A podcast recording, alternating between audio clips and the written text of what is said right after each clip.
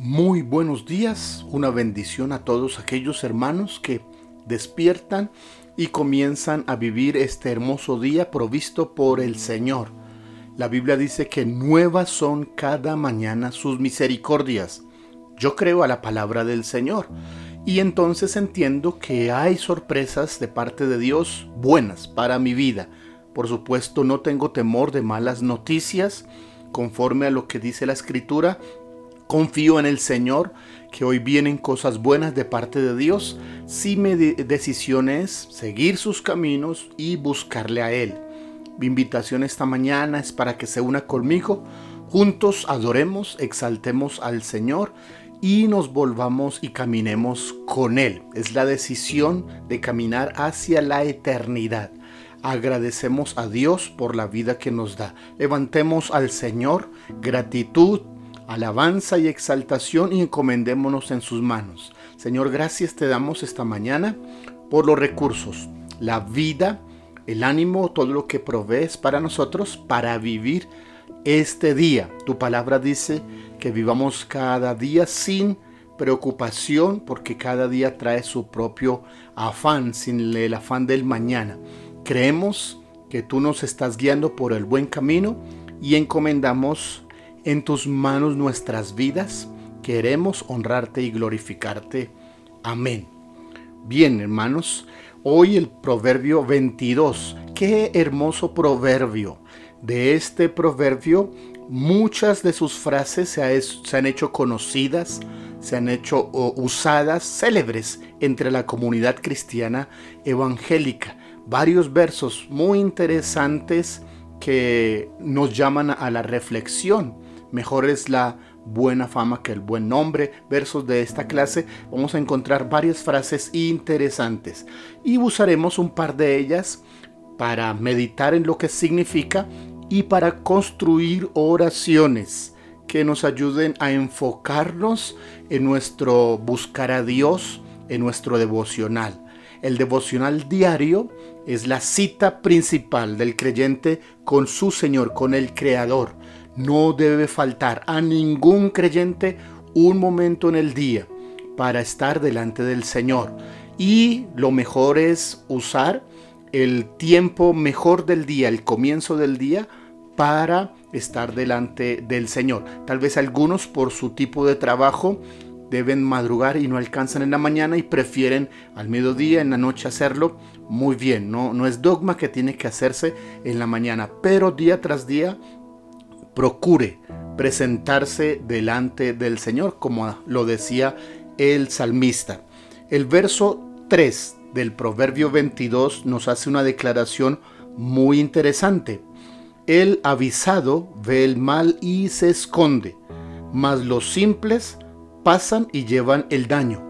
Esta es una de las frases muy conocidas, uno de los versos que se aprende mucho en la comunidad cristiana y entonces se usa con bastante frecuencia. El avisado. ¿Qué está diciendo el predicador, el sabio?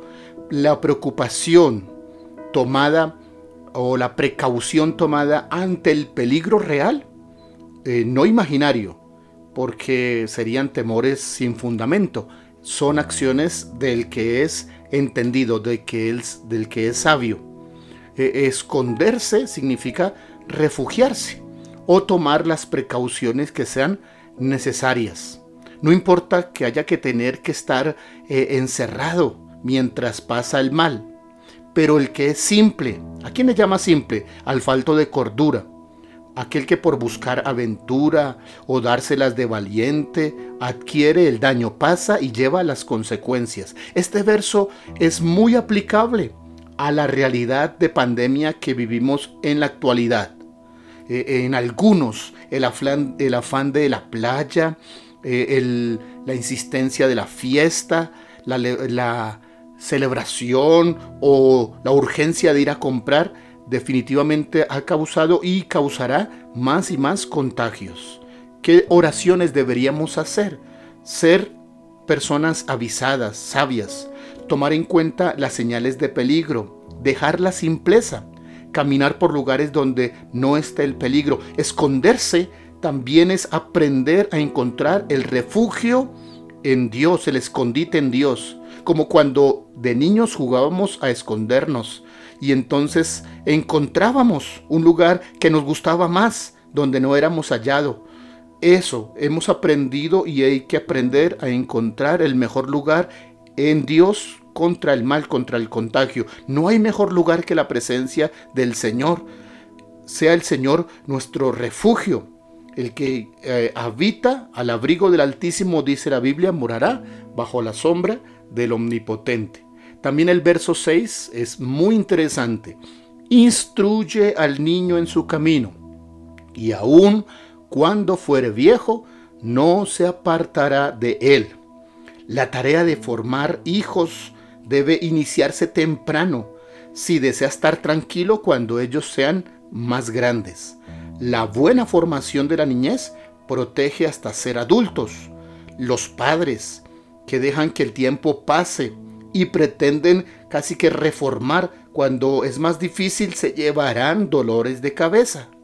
Mucho peor los que no se responsabilizan de la instrucción y pretenden colocar en manos de otros hacer lo que nunca ellos han hecho. Quieren que el colegio, la iglesia o terceros corrijan. Si no quieres que la policía tenga que usar fuerza para corregir a tus jóvenes, instruye al niño en su camino.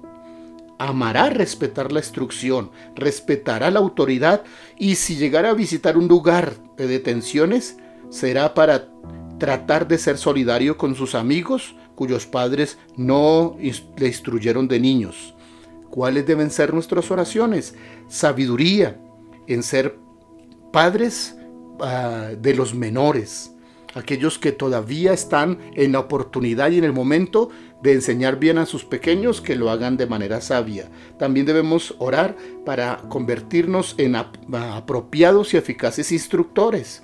Debemos orar para que Dios tenga misericordia a aquellos padres que fallaron en su momento y necesitan ver milagros de eh, reformar a sus hijos. Debemos orar por jóvenes y también por adultos que necesitan conocer al verdadero Padre para que encamine sus vidas por la senda de la salvación porque han caminado por el camino incorrecto.